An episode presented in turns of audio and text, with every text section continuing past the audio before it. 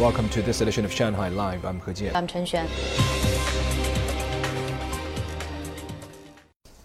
The World Artificial Intelligence Conference opened today in Shanghai, and over 200 exhibitors were invited to show off their latest technological advances.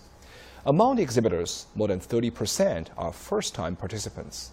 Reporter Zhang Yue decided to have her own avatar created so she could explore the metaverse. Construction of the Zhangjiang Science Hall was completed last year, and this year it is one of the site venues for the AI conference.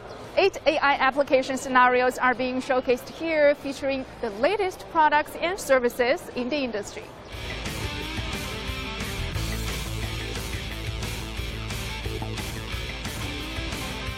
If you are going to visit the metaverse, you are going to have an avatar. These cameras around me are going to capture images of my face from all angles, then convert them into a 3D asset that can be viewed from any direction in just 15 seconds.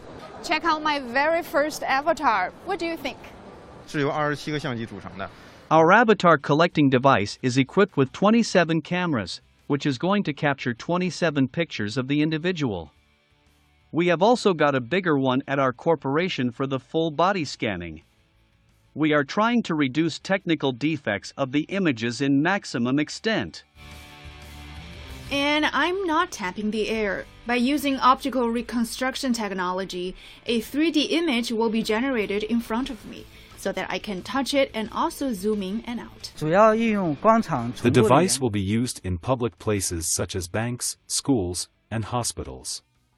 Everything will be able to be controlled in a non-contact mode, which helps reduce chances of cross-infection and improves public health and safety. In a metaverse, a user can be just about anywhere. It's rather difficult to show virtual reality to a camera, but if you look at this tablet, you can get an idea of how virtual space works. With a full VR kit, the user can take a walk on the moon or travel through a tropical rainforest.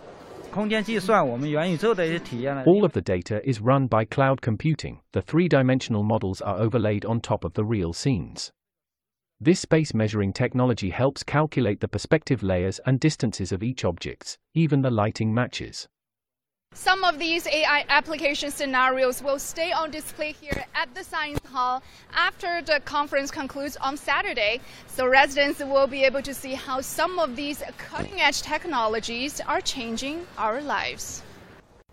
Shanghai started to issue a company code on the business licenses of more than 3.2 million market entities on a trial basis today, as part of the city's efforts to strengthen market supervision and make it more convenient for businesses. Zhang Yue has a story.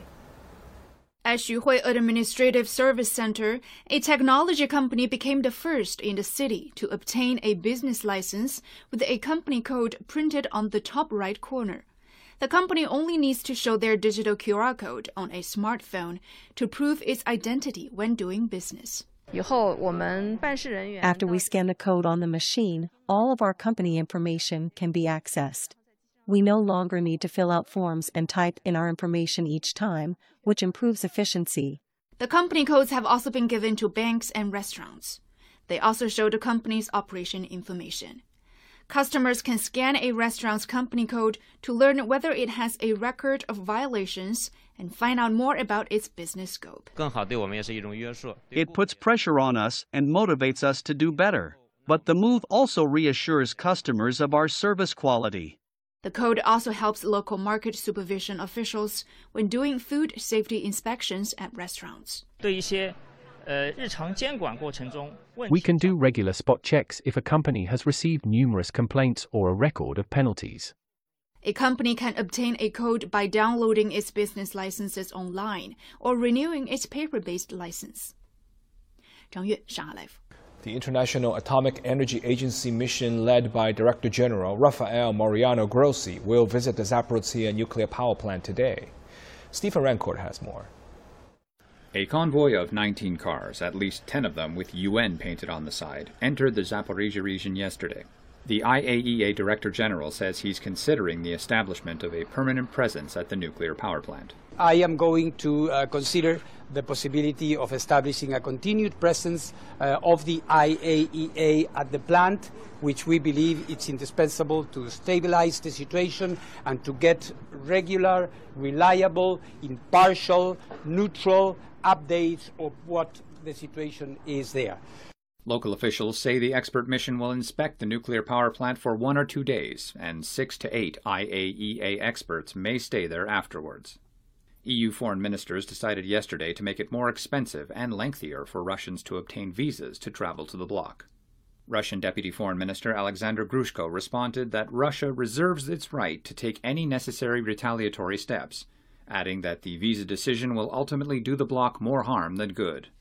Russia's largest gas producer, Gazprom, temporarily halted gas deliveries through the Nord Stream 1 pipeline for scheduled maintenance yesterday.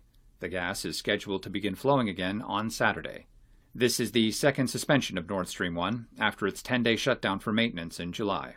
In Washington yesterday, U.S. Treasury Secretary Janet Yellen met British Finance Minister Nadhim Zahawi. At the top of the agenda was a proposed European price cap on Russian oil. Secretary Yellen believes the cap would place more economic pressure on Russian President Vladimir Putin and have the added benefit of keeping energy prices in check worldwide. Stephen Rancourt, Shanghai Live.